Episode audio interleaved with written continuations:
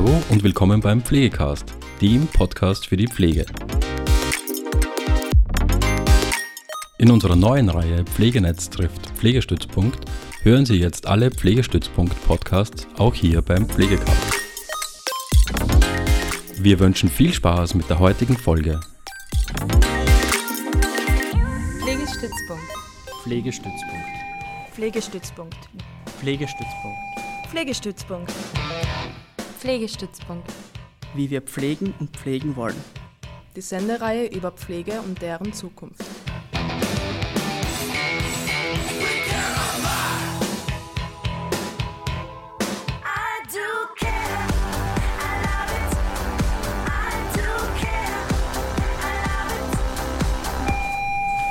Pflegestützpunkt, wie wir pflegen und pflegen wollen. Hallo und herzlich willkommen bei der Sendung Pflegestützpunkt. Karin Schuster am Mikro. In dieser Stunde sprechen wir über die kritische Auseinandersetzung des gesellschaftlichen Umgangs mit dem Altern. Und äh, konkret geht es um das neue, relativ neue Zentrum für interdisziplinäre Alterns- und Care-Forschung an der Uni Graz. Ich lese kurz vor aus der Gründungsdeklaration. Das Zentrum entwickelt einen kritisch-konstruktiven Dialog um den gesellschaftspolitischen Herausforderungen, die eine alternde Gesellschaft mit sich bringt, innovativ und zukunftsorientiert auf wissenschaftlicher Ebene zu begegnen. Ausgehend von geistes-, sozial- und kulturwissenschaftlichen Zugängen arbeiten Forscher und Forscherinnen gemeinsam daran, gegenwärtige Probleme zu analysieren und tragfähige Lösungen im Dialog mit der Gesellschaft zu erarbeiten um aktuellen und zukünftigen Herausforderungen besser begegnen und gesellschaftlichen Spaltungsprozessen entgegenwirken zu können. Im Gespräch bin ich heute mit zwei sehr aktiven Frauen vom Institut für Alterns- und Care-Forschung. Ulla Kriebeneck, sie leitet das Zentrum. Hallo und herzlich willkommen. Hallo Karin, danke für die Einladung und Anna-Christina Keinradl als wissenschaftliche Mitarbeiterin am Institut. Hallo Anna. Hallo Karin. Vielleicht zu Beginn noch von der Sendung ein paar Infos. Äh, mit Jänner 2023 ist die Sendung Pflegestützpunkt 55 Minuten lang und das hat damit zu tun, dass es eben an diesem Tag am Freitag eine Ausstrahlung gibt, immer fünf Minuten eine Kultursendung von Radio Helsinki und deswegen sind es 55 Minuten, etwas komprimierter. An der Stelle möchte ich auch gleich die Zuhörenden der freien Radios in Österreich begrüßen. Die äh, Sendung Pflegestützpunkt wird übernommen von Radio Orange in Wien, vom Radio Frequency im Enstal, von der Radiofabrik in Salzburg, Radio Proton in Vorarlberg, und Radio Froh in Linz. Und begrüßen möchte ich auch die Zuhörenden übers Internet, die den Pflegestützpunkt hören. Äh, es gibt natürlich den Podcast auf cba.fro. nachzuhören und aber auch demnächst auf der Website pflegenetz.at. Da gibt es einen Pflegecast und da wird jetzt in Zukunft auch der Pflegestützpunkt veröffentlicht. Dann kommen wir jetzt zum Institut für interdisziplinäre Alters- und Care-Forschung. Das Institut ist Kooperationspartner im Pflegestützpunkt 3.0 und wir haben ja schon öfter miteinander zu tun gehabt. Das freut mich sehr. Wir nehmen uns heute eine Stunde Zeit, um über das Institut zu sprechen und über eure Aktivitäten am Institut dann beginnen wir mit einer kleinen Vorstellungsrunde. Ich würde euch bitten, was ihr persönlich von euch erzählen mögt und vielleicht auch gleich so die Frage dazu, inwieweit ihr persönlich von Sorge- und Pflegearbeit betroffen seid oder was euch so im Alltag unterkommt. Bitte Ulla, dann beginnen wir mit dir. Ja, danke. Also mein Name ist Ulla Griebeneck und ich bin seit zwei Jahren die Leiterin dieses Zentrums und ich muss da gleich dazu sagen, es ist zwar nach außen hin egal, ob es ein Zentrum oder ein Institut ist, aber in den Unistrukturen ist es eindeutig ein Zentrum. Das hat ein paar kleine Unterschiede, aber man kann natürlich auch jetzt als Institut drüber sprechen.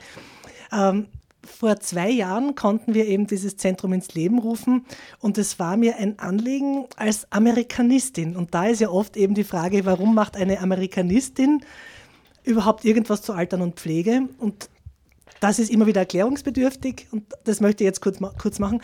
Ich bin als Amerikanistin aus der Alternsforschung, auch aus der Genderforschung gekommen und Altern sehe ich eben wie so eine Linse, die ebenso wie Gender einfach auf die Literatur und auf Filme anwendbar ist.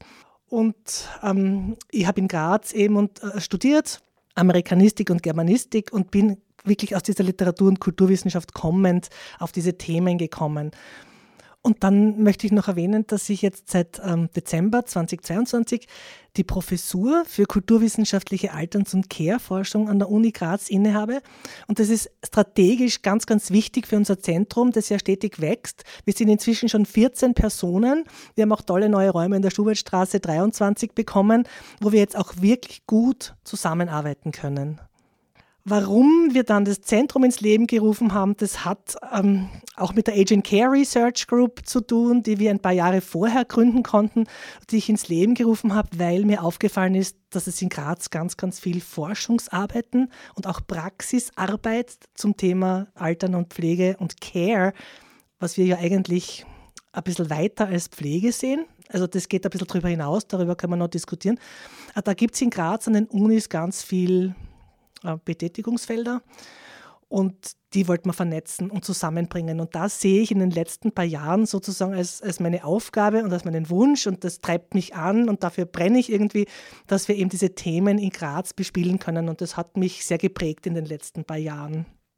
Und so äh, persönlich mit Pflege- und Sorgearbeit hast du auch was, was du einbringen möchtest? Ja, natürlich, Sorgearbeit hat man mit Familie einerseits, ja, das habe ich mit meiner Tochter, mit, mit allen Familienmitgliedern im generellen Sinn. Jetzt konkret betrifft es mich ein bisschen mehr mit meiner Schwiegermutter, davor auch mit dem Schwiegervater. Und ich war ja sehr froh, dass wir, Karin, einmal drüber telefonieren konnten und dass wir uns inzwischen ein gutes Netzwerk in Graz auch ähm, sozusagen etablieren konnten, wo man diese Fragen, die so wichtig sind, besprechen kann. Meine Schwiegermutter ist jetzt nach einem Herzinfarkt pflegebedürftig und mir geht es darum, eine 24-Stunden-Betreuung zu haben, die aber nicht ausbeuterisch und in schlimmen Verhältnissen leben muss. Und über diese persönliche Betroffenheit habe ich auch gemerkt, wie wichtig es ist, ein gutes Netzwerk in Graz zu etablieren, wo es einen guten Informationsaustausch gibt. Also ich merke das jetzt schon mit meiner Schwiegermutter, die ich sehr gern mag und die eine beginnende leichte Demenz eben auch hat, wie diese Fragen, wenn, wenn sie einen persönlich betreffen, dann auch ins berufliche Umfeld reinspielen. Danke, Ulla, für den persönlichen Einblick. Anna-Maria Keinradl. Bitte erzähl über deine Person.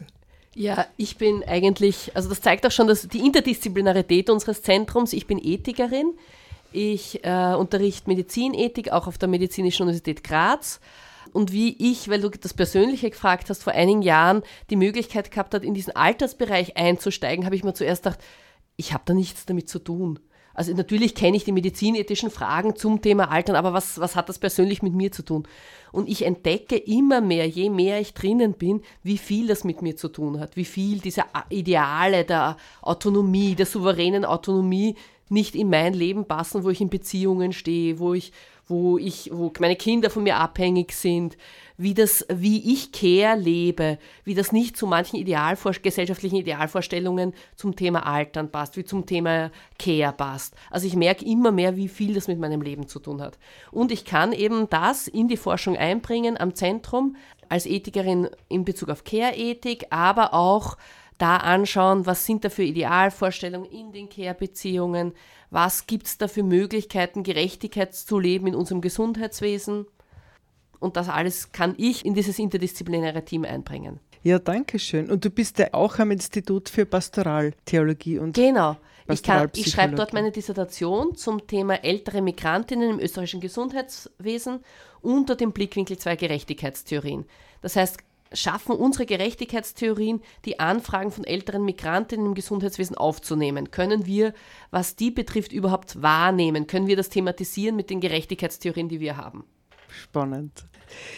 Der Aufhänger für unser Gespräch ist ja, weil die Sendung heute, Freitag, ist eine voraufgezeichnete. Wir sitzen hier am Donnerstag Vormittag und heute am Abend, am Donnerstagabend, gibt es noch den dritten Film aus der Filmreihe Care Age Cinema im äh, Filmzentrum im Rechbauer Kino da würde ich gern gleich das als Einstieg nehmen, eure Aktivitäten vom Zentrum, wie das auch in die Stadt reinwirkt. Und vielleicht äh, magst du, Anna, einen kurzen Einblick geben in die Filmreihe. Was habt ihr euch gedacht dabei? Äh, es ist ja eine mehrsprachige Filmreihe und ein bisschen einen Einblick bitte dazu. Was ich, das zeigt auch was, was ich am Zentrum sehr schätze das Zentrum für interdisziplinäre Alterns- und Care-Forschung versteht sich eben nicht als äh, Theoretikerinnen am Elfen, im Elfenbeinturm, die über irgendwas nachdenken, was niemanden betrifft. Uns ist wichtig, mit der Gesellschaft, in die Gesellschaft reinzugehen, da zu wirken. Und konkret haben wir uns in diesem Fall in der Kinoserie Care Age Cinema mit den Kolleginnen vom Zentrum für Südosteuropa-Studien zusammengetan und überlegt, wie können wir Care Age auch im Zusammenhang mit Migration in der Öffentlichkeit gut diskutieren, gut thematisieren. Und da haben wir eben die Möglichkeit gehabt, im Rechbauer Kino diese Kinoserie zu starten. Die ist mehrsprachig, auch aus dem Grund heraus, weil wir es mit den Kolleginnen vom Zentrum für Südosteuropa-Studien machen.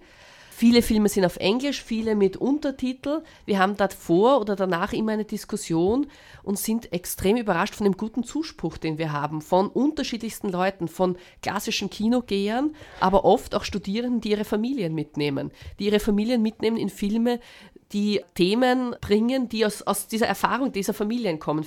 Communities die Migration, mit Migrationshintergrund zum Beispiel. Also ganz vielfältige Kinobesucherinnen, die dann in die, diese Diskussion einsteigen. Und wie habt ihr die Menschen erreichen können, dass sie zu euren Filmabenden kommen? Da hilft uns unser großes Netzwerk, da helfen uns die, die Kolleginnen vom Zentrum für Südosteuropa-Studien, äh, dass das wirklich ein vielfältiges Publikum ist. Da hilft uns Radio Helsinki, die natürlich Kooperationspartnerin ist. Ja. Und das ist auch Teil der Lehrveranstaltungen. Also meine Studierenden die sind da quasi eingeladen, sagen wir es einmal positiv, wenn nicht gleich zwangsverpflichtet. Na, die kommen auch total gern. Und die sind auch die, die die Familien mitbringen. Eine türkische Studentin zum Beispiel kam mit ihrer Familie die in Graz eben lebt. Und das ist schon beeindruckend, wie sehr die Studierenden auf diese Themen aufspringen und wie wichtig die die finden. Und was uns da dann total gefreut hat, war, dass das dass nicht nur Alter und Care thematisiert wird, sondern dass schon im Publikum intergenerationelle Diskussionen, intergenerationelle Beziehungen sichtbar werden. Da kommen eben Familien über drei Generationen hinweg und schauen sich einen Film an. Also das, wir merken, dass das ist nicht nur Thema, theoretisch Thema, sondern es macht auch was. Schön, also das heißt, äh, diese Filmreihe hat es jetzt zum ersten Mal gegeben. Genau, aber wir haben so, es hat so großen Zuspruch gefunden, dass wir gesagt haben, wir machen das weiter. Wir machen das weiter mit sehr unterschiedlichen Filmen, wie es bis jetzt war. Das heißt, heute am Abend ist Ruthless Times ein eher experimenteller Film. Wir hatten letztes Mal Robin und Frank, ein eher klassischer Film, also sehr unterschiedliche Filme. Und das kommt wieder mit drei Terminen im Sommersemester. Und da möchten wir uns auch beim Filmzentrum im Rechbauer Kino ganz herzlich für die großartige Kooperation bedanken. Also das ist wirklich ein toller Rahmen für diese Reihe, da fühlen wir uns auch sehr wohl und ich glaube auch die Zusehenden.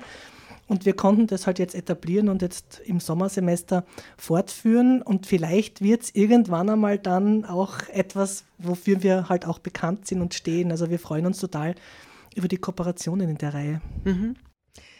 Ähm, unter anderem habt ihr ja auch dieses Buch äh, herausgegeben, Altern und Pflege gemeinsam neu denken. Auf das würde ich gern kurz kommen. Das ist ja ein Resultat aus dem Projekt Who Cares. Da drinnen sind äh, verschiedene Beiträge, interdisziplinäre Perspektiven aus Wissenschaft und Praxis, äh, steht das Untertitel.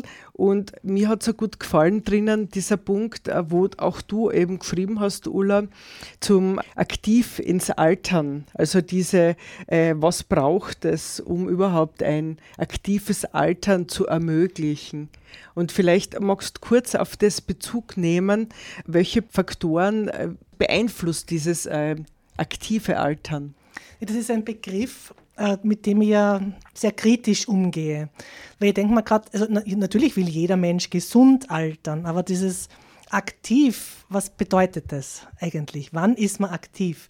Ist man aktiv durch körperliche Aktivität, wenn ich eben, sagen wir mit 90 immer noch wöchentlich auf den Schöckel gehen kann, direkt über die Liftstraße vielleicht? Oder bin ich auch aktiv, wenn ich lese, wenn ich zu Hause sitze, wenn ich einfach zufrieden bin? Was heißt aktives Altern? Und da kommen mir immer diese Bilder dieser Best Ages sozusagen in den Sinn, dieser ähm, Healthy and Successful Agers. Und das ist natürlich was, was schon ein bisschen in einem neoliberalen, kapitalistischen Sinn gesehen wird. Solange man konsumieren kann, ist man auch aktiv. Ja? Wenn man nicht mehr konsumieren kann, wenn man eben pflegebedürftig ist, und sozusagen der Gesellschaft äh, zur Last fällt. Und das, diese Anführungszeichen, die ich da jetzt mit den Fingern mache, sieht man jetzt im Radio nicht. Mhm. Aber ich möchte es bewusst thematisieren. Ähm, dann wird es natürlich komplizierter. Und mir geht es bei diesem kritischen Anschauen des Begriffs Aktivaltern wirklich darum, nicht auszugrenzen und nicht diese Differenzierung zu machen, dass alle diejenigen, die jetzt im Bett legrig sind oder pflegebedürftig sind oder sich nicht alleine helfen können, nicht mehr aktiv sein können. Aber wir verstehen unter aktivem Altern immer die, die halt noch in der Werbung sichtbar sind, die im sogenannten dritten Lebensalter sind noch nicht im vierten, das mit Pflegebedürftigkeit halt gleichgesetzt wird. Aber welche und welche Faktoren, weil du gefragt hast, welche Faktoren beeinflussen das? Meine liebe Freundin, Kollegin und eine großartige Professorin Sally Chivers von der Trent University in Kanada hat einen neuen Podcast und der heißt Wrinkle Radio. Es gibt ja auch bei uns das Faltenradio, aber Wrinkle mhm. Radio ist ein neuer Podcast, den ich jetzt hier mhm. auch gleich bewerben möchte. Und die macht sich Gedanken, das ist sozusagen ihre, ihr Thema, dass wir nicht das Altern bekämpfen, sondern uns eher fürchten sollen vor den Bedingungen und Ängsten, die unser Altern so fürchterlich machen. Also wir bekämpfen eher die Ängste, die das Altern unerträglich machen. Und vor diesen Ängsten haben wir ja eigentlich Angst. Und das aktive Altern ist auch so etwas, was es uns schwer machen kann, uns auf ein gutes Altern einzulassen. Also ich, ich, muss sagen, natürlich will ich auch aktiv sein. Man will immer beitragen, aber die Frage ist eben, kann nicht jeder beitragen, egal wie man aktiv äh, framed jetzt oder wie man das definiert? Mhm. Mir gefällt es also gut in dem Buch. Ein Kapitel hat den Titel Angst vorm Altersheim wie Altersbilder unsere Vorstellungen vom Leben in einer Institution beeinflussen. Genau. Und ich finde das so spannend, weil das wirklich was ist, was man viel oft hört, ich will nicht ins Altersheim. Ne? Genau. Ne? Dann kommt ja der ganze Slogan, daheim statt Heim. Ganz viele Menschen wünschen sich einfach, daheim bleiben zu können und nicht ins Altersheim zu müssen. Das ist also das ist eine ganz blöde Entwicklung. Das Schreckgespenst Altersheim haben wir in den Köpfen. Das kommt natürlich auch aus der erstens einmal aus der Geschichte der Institution, von den Siechenhäusern, von den, mhm. von den Armenhäusern, die sich dann ins Altersheim entwickelt haben. Und natürlich kommt es von medialen Darstellungen und auch teilweise von wirklich schlecht geführten Heimen, die es ja auch gibt, wo dann mit Sedierungen und, und so weiter, also mhm. kennen wir alle. Ja. Mhm. Ich glaube aber auch, dass das überbewertet wird, dieses äh, Daheim statt Heim und dieses sozusagen dieses, also dieses Propagieren zu Hause alt zu werden, das ist nicht immer optimal. Das kann gut sein, muss es aber nicht sein. Also ich glaube, wir müssen prinzipiell umdenken, die Orte des Alterns neu denken. Das wird aber nur dann gelingen, wenn wir auch unsere Altersbilder verändern. Solange wir das Altern und Alter als Schreckgespenst sehen und als etwas, was am Rand der Gesellschaft passieren soll und wenn es dann sozusagen unappetitlich wird mit Dekubitus zum Beispiel oder offenen Wunden oder eben, äh, wenn man seinen Stuhl nicht mehr halten kann etc., dann wird es natürlich wirklich problematisch. Dann ist das Altern das andere. Und wir brauchen einfach einen anderen Umgang mit Vulnerabilität im Altern. Und solange wir das nicht akzeptieren, dass das immer im Lebensverlauf passieren kann und dass das Alter nicht das andere ist, wird es auch schwierig sein, diese Institutionen anders zu denken. Mhm. Das Denken allein ist schon schwierig. Ja. Und das Zentrum Ziraki ist sozusagen auch ein Ort, um das ein Stück weit aufzubrechen. Genau. Ja. Also wir denken über Sorgestrukturen nach, eben Care auch wirklich als Sorge im Joan Trounterschen Sinne, als alles, was wir tun, um gut gemeinsam leben zu können. Ähm, besser, ja, um, um diese Sorgestrukturen kritisch zu hinterfragen, neu zu denken und vielleicht auch dabei zu helfen, die zu implementieren. Ein letztes Wort noch zu diesem Buch. Mhm. Das ist für mich ein Arbeitsbuch geworden. Ich liebe dieses Buch, weil es so unterschiedliche, ebenso wie es im Untertitel steht, Perspektiven bietet. Und ich habe mit diesem Buch schon so schöne Erlebnisse gehabt, wenn ich mit dem Zug gefahren bin, dann lege ich das Buch hin und ich brauche nicht mehr tun, als das Buch hinlegen. Und es kommt zu einem Gespräch, weil irgendwer hat neben mir sitzend was dazu zu sagen, weil selbst betroffen als pflegende Angehörige oder als Pflegekraft oder als Politikerin habe ich in Deutschland ein voll spannendes Gespräch gehabt durch euer Buch. Ich danke euch dafür. Das ist ja sehr erfreulich. Also das ist echt eine feine Rückmeldung. Wir haben auch noch mehr davon, wenn es jemand äh, interessiert. Wir können das auch gerne dann verschicken. Also wir haben jetzt nicht hunderte Kopien, aber mhm. wenn jemand wirklich besonderes Interesse daran hat, bitte gerne bei uns melden und das steht zur Verfügung. Und das ist ein bisschen das Potenzial des Buchs. Es ist wirklich, es zeigt die vielfältigen Zugänge auf, ist nicht geglättet, also auch Widersprüche, widersprüchliche Haltungen und Zugänge. Also das ist alles da drin. Mhm. Ja, vielleicht noch äh, eine Frage, bevor wir in die Musikpause, in die erste gehen. Nochmal zum Zentrum. Gibt es was Vergleichbares in Österreich, beziehungsweise international? Wie ist das Zentrum da einzuordnen?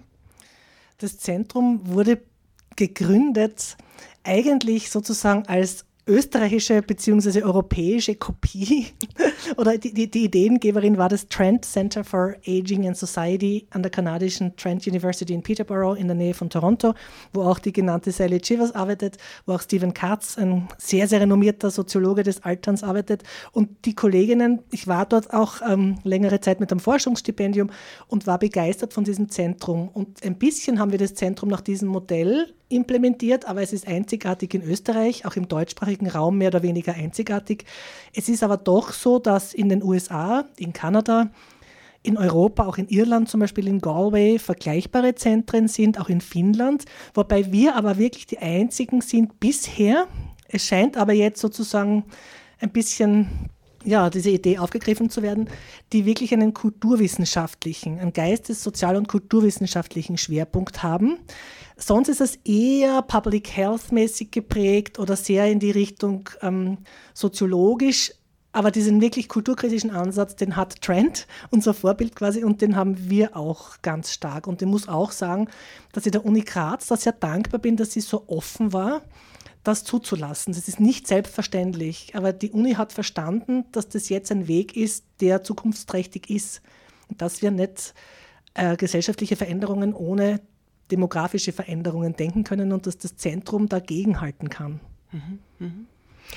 Ja, dann danke für die ersten Einblicke. Bevor wir auf die weiteren Aktivitäten vom Zentrum kommen, machen wir einmal eine Musikpause. Da gehen wir jetzt ein Stück weit zurück in die Jahrzehnte 1993.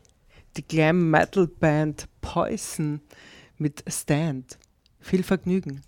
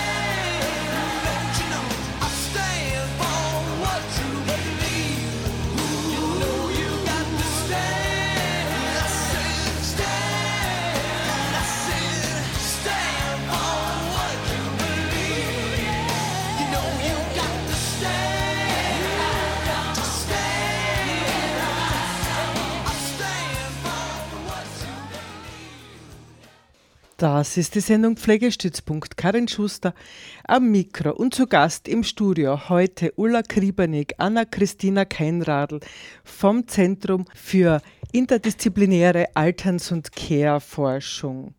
Jetzt im Song gerade zu hören, Stand for what you believe, steh ein für das, an was du glaubst. Und jetzt ist meine Frage an meine Gäste hier. Was ist das, was euch glauben lässt, dass äh, ihr am Institut genau diese Arbeit verrichtet? Vielleicht fange ich jetzt mit Anna an. Ich finde, ich habe das vorher schon gesagt, diese interdisziplinäre Zusammenarbeit, nicht immer leichter, leicht, lockig, flockig, aber echt spannend, echt herausfordernd, echt weiterbringend. Das unter uns Wissenschaftlerinnen, äh, aber auch ganz stark in die Gesellschaft hinein, in konkreten Projekten.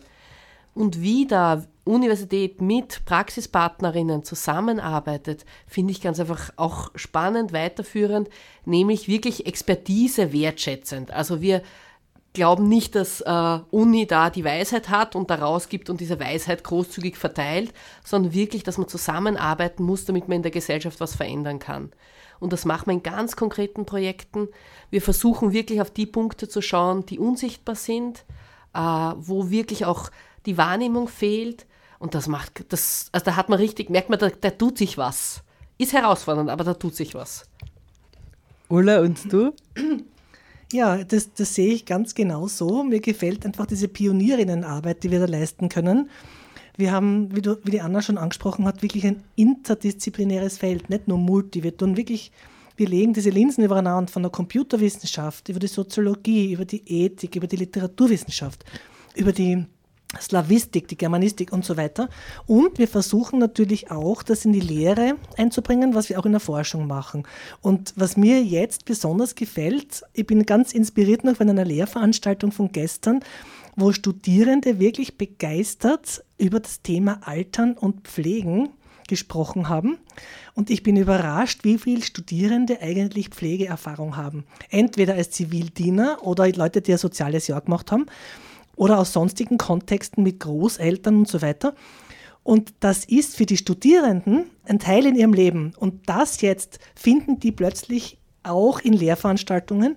Und da merke ich, da geht gerade was auf. Also die möchten diese Themen weiter behandelt haben und weiter behandelt wissen und sich auf theoretischer Ebene auch damit auseinandersetzen. Und da sehe ich schon ein gesellschaftsveränderndes Potenzial drinnen. Dass eben, es ist jetzt keine Riesengruppe von Studierenden, aber wenn man da jedes Jahr einige erreicht, die da weiterdenken möchten und das Altern auch neu denken möchten und Sorgekontexte neu denken möchten, dann ist das total motivierend. Ja. Also ich, ich nehme sowohl die Forschungsprojekte, die wir haben, und da haben wir ja große Vielfalt. Das macht ja auch Spaß, in was für Richtungen wir uns entwickeln und einfach nicht zu wissen, was für großartige Dinge da jetzt auf uns zugekommen sind. Also wir haben einfach so viel neue ähm, Kooperationskontexte entdeckt. Wir arbeiten mit Leuten zusammen, mit denen wir das nie, für, nie angedacht hätten oder für möglich gehalten hätten. Das macht da Spaß. Es ist einfach wirklich vielfältig. Es ist nicht so traditionell wie ein, ja, nicht alle Institute sind das, aber wie ein klassisches Institut, wo es eine Disziplin gibt, die es schon immer gegeben hat, seit 100 Jahren, 200 Jahren. Die Care-Forschung ist ganz neu und wir entwickeln die. Wir quasi entdecken jetzt, was das sein kann. Und diese Suche ist eigentlich gut. Das gefällt mir gut. In dem Bereich möchte ich mich auch gern mit euch jetzt weiter bewegen, nämlich die Aktivitäten vom Zentrum. Vielleicht könnt ihr da so ein bisschen für die Zuhörenden einen Einblick geben, in welchen Feldern seid ihr da tätig? Es gibt Forschung, es gibt Lehre, es gibt zahlreiche Veranstaltungen, die ihr macht, die Kooperationen dazu. Was tut ihr da im Zentrum? Ich fange vielleicht an mit, dem, mit unserem Projekt Caring Living Labs. Einem Projekt, wo wir versuchen, die Idee der Caring Communities mit dem Ansatz des Active Urban Citizenships zusammenzubringen und wirklich zu überlegen, was bedeutet älter werden, was bedeutet Sorge leben für Menschen in, in marginalisierten Gruppen. Was bedeutet das in migrantischen Communities? Und da wirklich versuchen, partizipativ zu forschen und rauszufinden, was, was braucht es und das aber nachher auf eine Verwaltungs-, auf eine politische Ebene zurückzuspielen und gemeinsam weiterzudenken, was braucht es da an Strukturen, was kann man da weiterdenken. Das ist ein Projekt, das wir gemeinsam mit dem Institut für Erziehungs- und Bildungswissenschaft machen, mit Professorin Sprung und auch mit ganz vielen Kooperationspartnerinnen im Feld, also mit dem Friedensbüro, mit dem Migrantinnenbeirat, mit Omega, also ganz vielen verschiedenen Kooperationspartnerinnen, die das ermöglichen, dass wir da so, so partizipativ und nachhaltig vor allem auch forschen. Und im Rahmen dessen gibt es dann auch diese Zukunftsforen, die jetzt im Genau. Februar beginnen. Genau, da fängt jetzt im Februar eben ein Zukunftsforum an, wo wir versuchen, Akteurinnen, Stakeholder aus diesem Bereich zusammenzuführen. Einerseits erste Erkenntnisse rückzuspielen. Wir haben schon viele Gespräche gehabt, teilweise ganz unkonventionell. Zum Beispiel haben wir ein Erzählcafé zum Thema Altern gemacht. Äh, Was bedeutet älter werden in dieser einen Siedlung zum Beispiel? Was braucht für sozialen Zusammenhalt? Und diese Ergebnisse spielen wir zurück auf eine politische, auf eine Verwaltungsebene, aber auch überlegen dann auch gemeinsam mit künstlerischen Akteurinnen, was heißt das für Alt Älterwerden in Graz? Was heißt das für sozialen Zusammenhalt in Graz? Und gemeinsam versuchen wir da eben in diesen Zukunftsforen weiterzudenken. Ulla, ich habe dich vorher unterbrochen. Nein, nein, das passt schon. Ich habe mir gedacht, das Projekt ist auch sowas, wo wir versuchen, in Richtung forschungsgeleitete Politik zu kommen, dann in weiterer Folge. Ja. Und, und Klaus Wegleitner, der das Projekt eben leitet, mit Anna, du hast es schon angesprochen, mit Annette Sprung gemeinsam, der kommt ja auch aus dem Bereich Public Health als Soziologe und der hat ja schon sehr viele Caring Communities in Österreich, Schweiz, Deutschland implementiert. Der ist sozusagen wirklich einer der, der Masterminds mit Patrick Schuchter vielleicht auch dahinter, hinter diesem Ansatz. Und das nach Graz zu bringen, war für uns einfach super. Klaus Wegleitner ist ja mein stellvertretender Leiter am Zentrum und das ist eine ganz wichtige Kooperation, dass wir eben auch auf bestehende Projekte in der Care-Forschung zugreifen können und die jetzt nach Graz holen konnten. Und das Projekt ist, glaube ich, wirklich eines der Vorzeigeprojekte, die in Graz, aber auch darüber hinaus was bewirken können. Intersektionell Altern nämlich zu denken. Das Altern nicht nur sozusagen bürgerliche Personen im, was weiß ich, was in St. Leonhard sind, die auch natürlich, das betrifft uns alle, aber auch Migranten, Migrantinnen, Menschen mit allen möglichen Biografien, die genauso altern und vielleicht die gleichen, aber auch andere Bedürfnisse haben können. Anna, ich glaube, du hast mir das im Vorgespräch äh, gesagt, dass du eben da mit äh, Leuten gesprochen hast in diesem Projekt, wo Migrantinnen ähm, dann auch gesagt haben, ja, sie sind nach Österreich gekommen zum Arbeiten oder so, keine Ahnung. Und jetzt gehen sie aber hier in Pension und das hatten sie gar nicht vor. Das war ganz spannend. Wir versuchen gemeinsam mit dem Migrantinnenbeirat äh, da Workshops zu entwickeln und zu fragen, was heißt das jetzt? Was bedeutet dieses Älterwerden?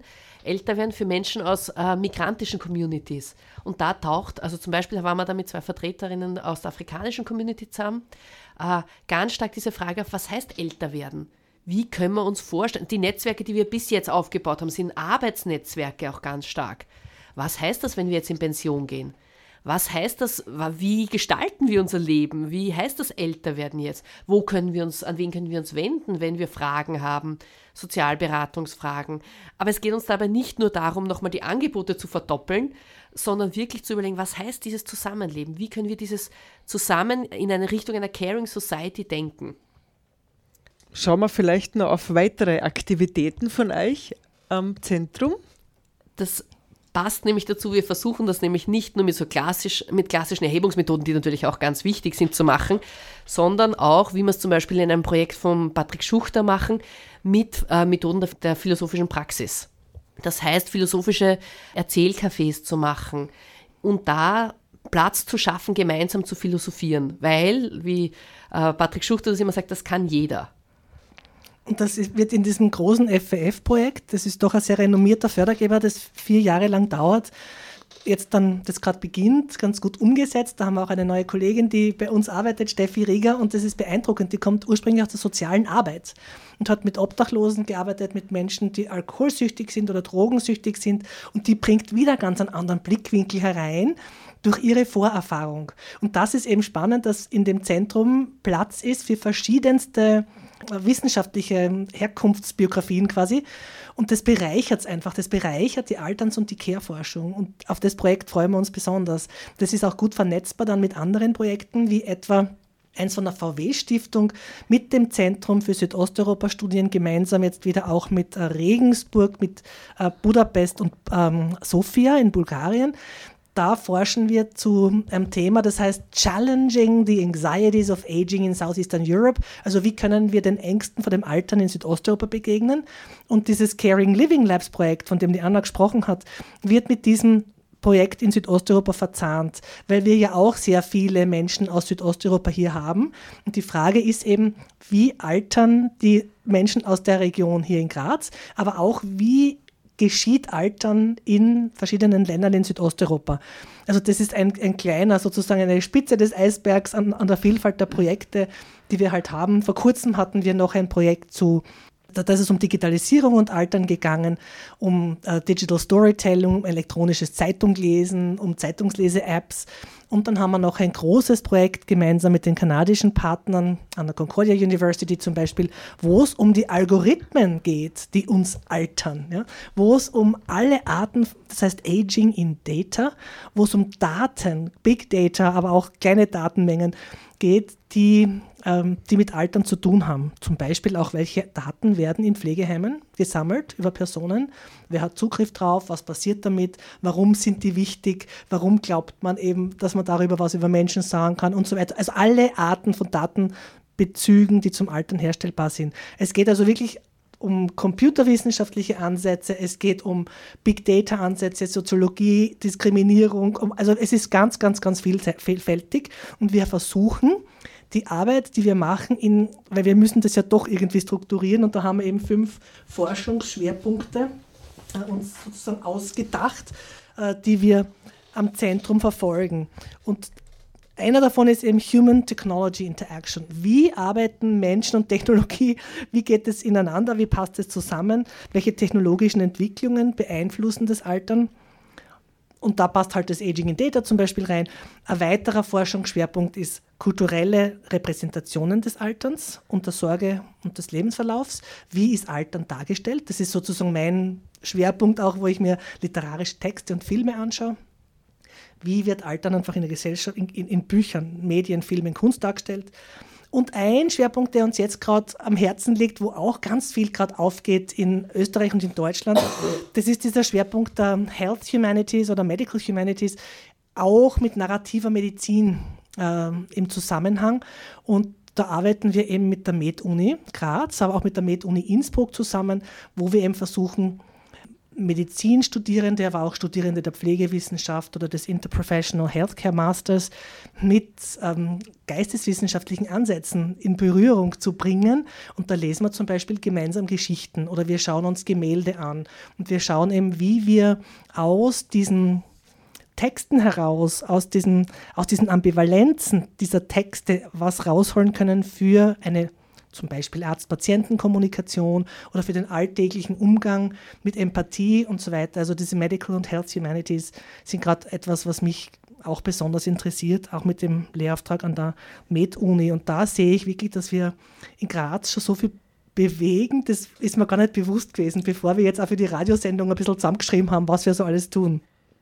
Und zwei weitere Punkte sind dann noch die Ethik und die Politik. Da kann die Anna vielleicht dann auch noch mehr dazu sagen über die, die Medizinethik und auch die Ökologie in der Sorge, weil wir, Anna und ich zum Beispiel gerade mit zwei Kolleginnen, Nassim Balestrini und Julia Heudis, einen Sammelband zum Thema Altern und Klimawandel rausgeben. Hm, spannend. Also es sind, es sind so vielfältige Themen, dass wir uns eigentlich eh wundern, dass wir nicht ein paar Bonuswochen im Kalender Ja, und, bräuchten. und vielleicht ein, ein kleiner Punkt noch von den Sachen. So wichtig für uns ist, dass Altern eben nicht mit Verfall gleichgesetzt wird, Altern nicht mit Pflege gleichgesetzt wird.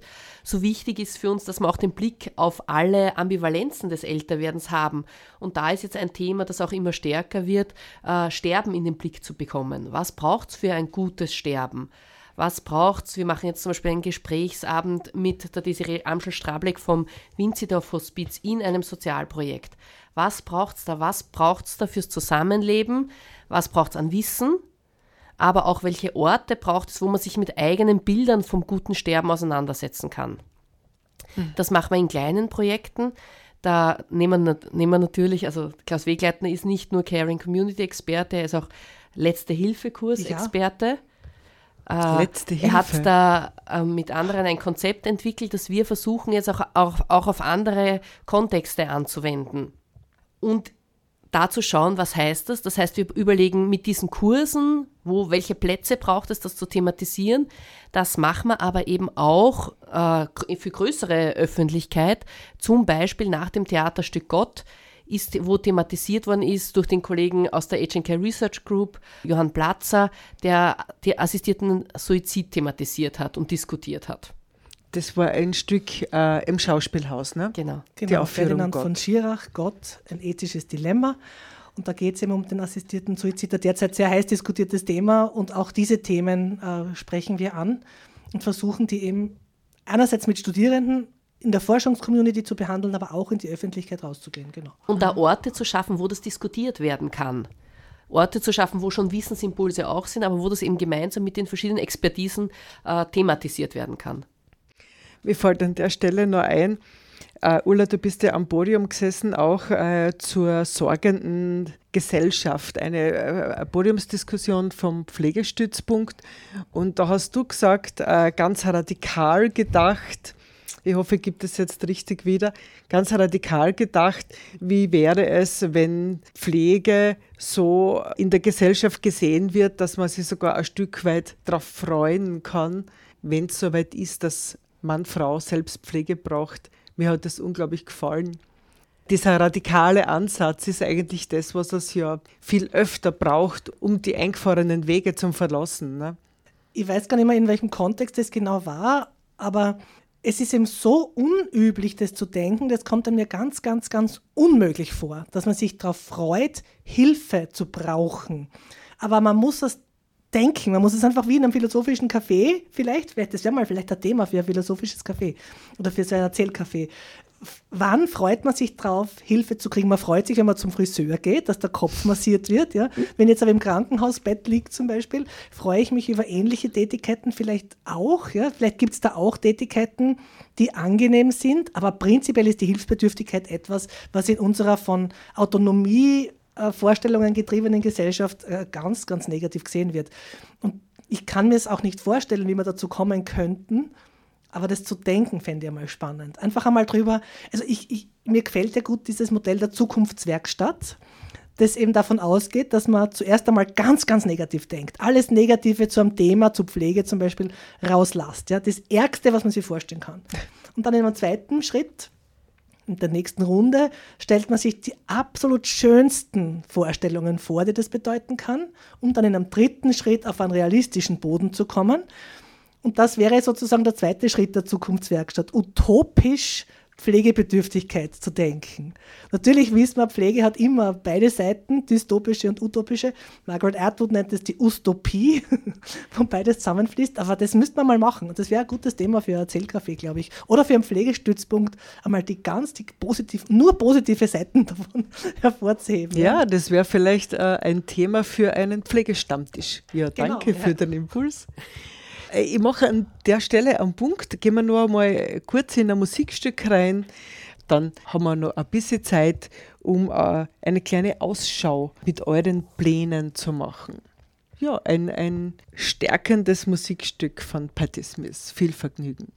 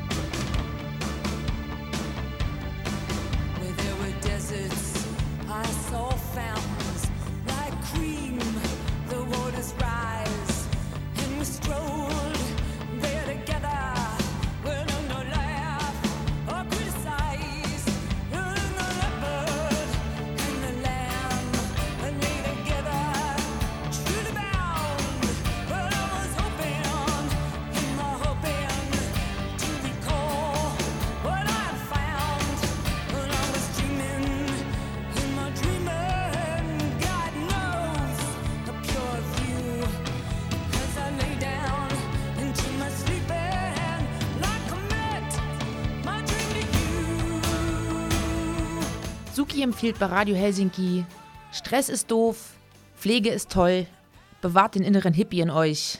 Yes, ja. Purple Eyes. Whoop. Hier ist noch immer die Sendung Pflegestützpunkt. Karin Schuster am Mikro. Im Studio zu Gast heute Ulla Kriebeneck und Anna-Christina Keinradl vom Zentrum für interdisziplinäre Alterns- und Care-Forschung der Uni Graz. In den letzten Minuten schauen wir jetzt auf die Vorhaben von euch, vom Zentrum und wir haben ja schon kleine Einblicke gekriegt, eben ins Zukunftsforum. Was gibt es noch? Was, was steht an? Wo wir gerade voll drinnen sind, ist das Elizabeth List Fellowship zu äh, Gender Matters, Aging, Care and Migration, wo wir besonders den Blick richten wollen auf ältere Migrantinnen und unsere Instrumente als Wissenschaftlerinnen schärfen. Was braucht es für Theorien, damit wir die Narrative älterer Migrantinnen gut wahrnehmen können? Was braucht es für Methodologien? Und da haben wir Workshops geplant mit Vera Kane zu Narrative Inquiry, mit Marc Schweder zu Alternswissenschaften, mit Sally Chivers zu Repräsentationen in Filmen de des Alterns und wollen wirklich sozusagen auch auf wissenschaftlicher Ebene unsere Instrumente schärfen. Und da haben wir auch eine, unser, unser Senior Incoming Fellow ist Helen Kohlen, eine wirklich großartige Professorin der Pflegewissenschaft, die einen kulturwissenschaftlichen Hintergrund da mitbringt. Und die haben wir eben zu Gast. Und das ist wunderbar, dass wir eben internationale ähm, Expertinnen da auch am, am Zentrum verankern konnten, mit Hilfe dieses Elisabeth List Fellowships, das die äh, Koordinationsstelle für Geschlechterstudien und Gleichstellung der Uni Graz immer wieder ausschreibt. Und Höhepunkt unseres äh, Elisabeth List Fellowships, aber auch unseres SIRAC-Jahrs eigentlich, wird unsere Konferenz im Herbst sein. Genau. Ich bin angesprochen worden, wann wir denn endlich unsere Eröffnungskonferenz als Zentrum machen. Da habe ich mir gedacht, ja, eigentlich wirklich, wir müssen uns einmal der Öffentlichkeit sozusagen bekannt machen. Und jetzt gibt es von 20. bis 22. September 2023 sozusagen Inaugurationskonferenz des Zentrums. Die Konferenz wird heißen, ähm, jetzt weiß ich gar nicht, wie die Konferenz heißen wird. Jedenfalls geht es darum, Care und Age gemeinsam zusammen zu denken. Es geht Theories in Conversation, ist der Untertitel. Wir bringen einfach verschiedenste äh, Ansätze gemeinsam zusammen. Und wir haben, und das ist das Besondere dran, drei hochkarätigste Keynote-Speakers äh, gewinnen können. Am Eröffnungstag wird Joan Toronto, die wirklich bekannteste Care-Forscherin, ich glaube derzeit, den, den Vortrag in der Aula der Uni Graz halten. Und dann Stephen Katz aus Kanada im, am zweiten Tag und auch Kelly Staiduhar aus, aus Vancouver, ebenfalls aus Kanada, wird da sein. Also wir haben da drei wirkliche Big Names gewinnen können, die mit uns auch sehr eng verbunden sind in der Arbeit. Das war uns auch wichtig, dass wir all diese Perspektiven der Expertinnen und Experten nach Graz holen können, die mit uns sowieso auch arbeiten. Ja, und diese Konferenz wird sich über drei Tage eben erstrecken und wir machen da so ein bisschen ein, eine Leistungsschau, aber wir freuen uns auch weiterzudenken durch die Konferenz. Darf ich nur fragen, an der Konferenz äh, kann jede und jeder teilnehmen oder nur Studierende? Oder? Nein, nein, das ist eine internationale wissenschaftliche Konferenz auf Englisch, muss ich dazu sagen, äh, die für jeden und für jede offen ist dabei. Es gibt natürlich, wenn man, weil es ja auch Buffets gibt und Caterings und so einen, eine Teilnehmerinnengebühr, die ist natürlich zu zahlen, das ist, ist halt bei internationalen Konferenzen so, aber die Einladung ist bereits auf unserer Homepage sichtbar. Man kann sich auch mit Papers oder Posters beteiligen, man kann Beiträge einreichen und da hofft man natürlich auch auf eine rege Beteiligung aus der Region, aus Österreich, aus Graz, aus, den, aus der Praxis. Das ist uns auch wichtig, also die Praxispartner und Partnerinnen da mit reinzuholen. Ja. Wir wissen schon, dass es gewissermaßen ein bisschen ein Hindernis ist, das auf Englisch zu machen. Das ist aber im internationalen Kontext gar nicht anders möglich für uns. Zweisprachig ist einfach nicht schaffbar. Ich glaube, das Spannende wird dabei sein, einerseits, wie du jetzt gesagt hast, die Praxispartnerinnen auch reinzuholen, aber auch ganz einfach aus diesem Netzwerk der HNK Research Group mit den vier Universitäten da wirklich zu zeigen, was am Standort Graz da schon passiert. Und da passiert ja auch schon ganz viel gemeinsame Forschung. Der Titel, der, der war so einfach, dass er mir nicht eingefallen ist, Age and Care Graz 2023. ja, genau. Bringing Theories in Conversation wird es heißen. Ja, und auf die freuen wir uns schon ganz besonders. Ja, das ist für uns schon ein Highlight. Darf ich noch nachfragen, wenn ihr so Workshops zum Beispiel macht oder diese Erzählcafés, wie kommt ihr da an die Teilnehmenden? Wir glauben, es ist äh, die Frage, dass Wissenschaft verantwortlich handelt, dass ganz wichtig ist, dass wir gute, mit guten Projektpartnerinnen vor Ort zusammenarbeiten.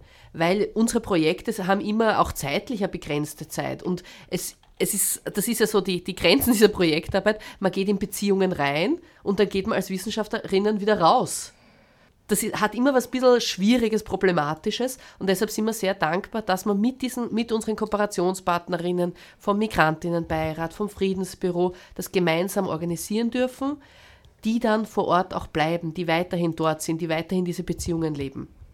Und es ist uns wirklich wichtig, Forschungsprojekte nicht ohne die Stimmen derer zu machen, über die geforscht wird, die es auch betrifft. Also die Stimmen der Zupflegenden zum Beispiel reinzuholen und der, der Personen, die eben sonst eigentlich wenig zu Wort kommen. Also da geht es uns schon um ein bisschen um Demokratisierungsprozesse der Forschung.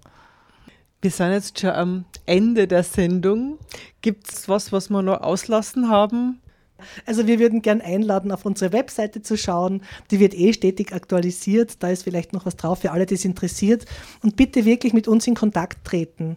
Falls Sie Interesse an der Arbeit des Zentrums haben oder auch der Agent Care Research Group haben, bitte einfach wirklich melden. Per E-Mail, die steht auf der Webseite drauf. zirak.uni-graz.at.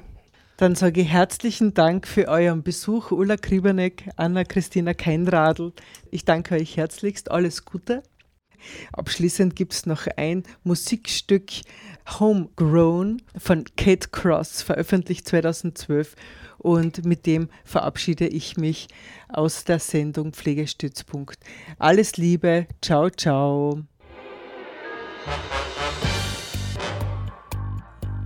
Wo kämen wir hin, wenn alle sagten, wo kämen wir hin?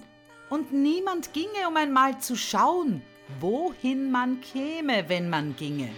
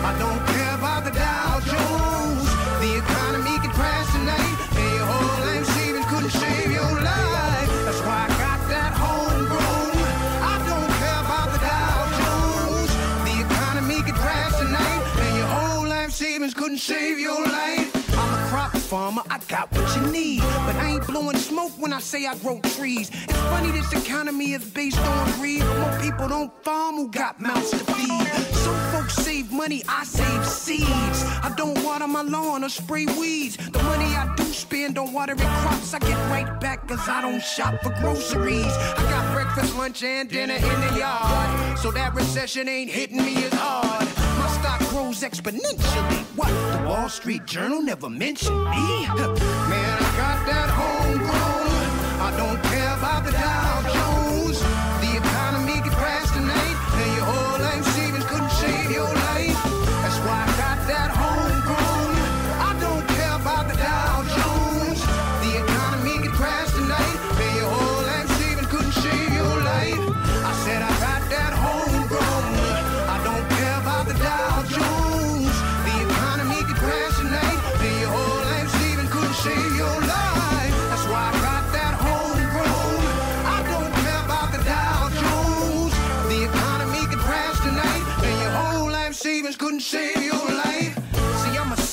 all the way urban, but I ain't going out like the Pharaoh servants to eat. They sold their land and cattle for cheap. Then they gave their bodies up to the 40 hour week in the city where pity runs low. You can't grow food in a loft, an apartment, or a condo. So now you work for the dollar and man when all you needed was sun, air, the water, and land. They think they own the water and land, but they confused.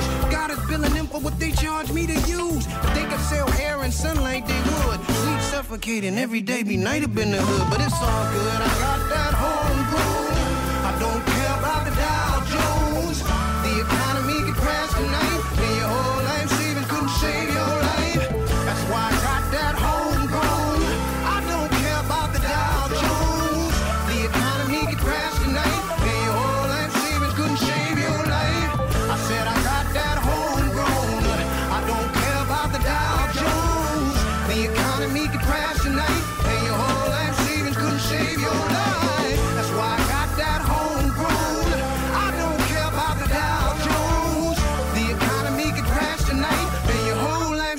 Couldn't save your life. One seed, and I get a tree or a whole vine, bearing even hundreds of fruit at one time. So why the dollar bill steady losing its strength? I got enough food to feed ten families on my fence. Enough melons to make farmers out of felons. Turn gangsters into gardeners. Cause now they smart enough to keep the system from starving us. They ain't dropouts, they know the man from which seasons, which stars is up. We going back to the old ways, except we technologically and metaphysically adept. Yep, like in the ancient times where we could speak with animals cause we was kin and they wasn't meat. Y'all wanna eat? I got that I don't care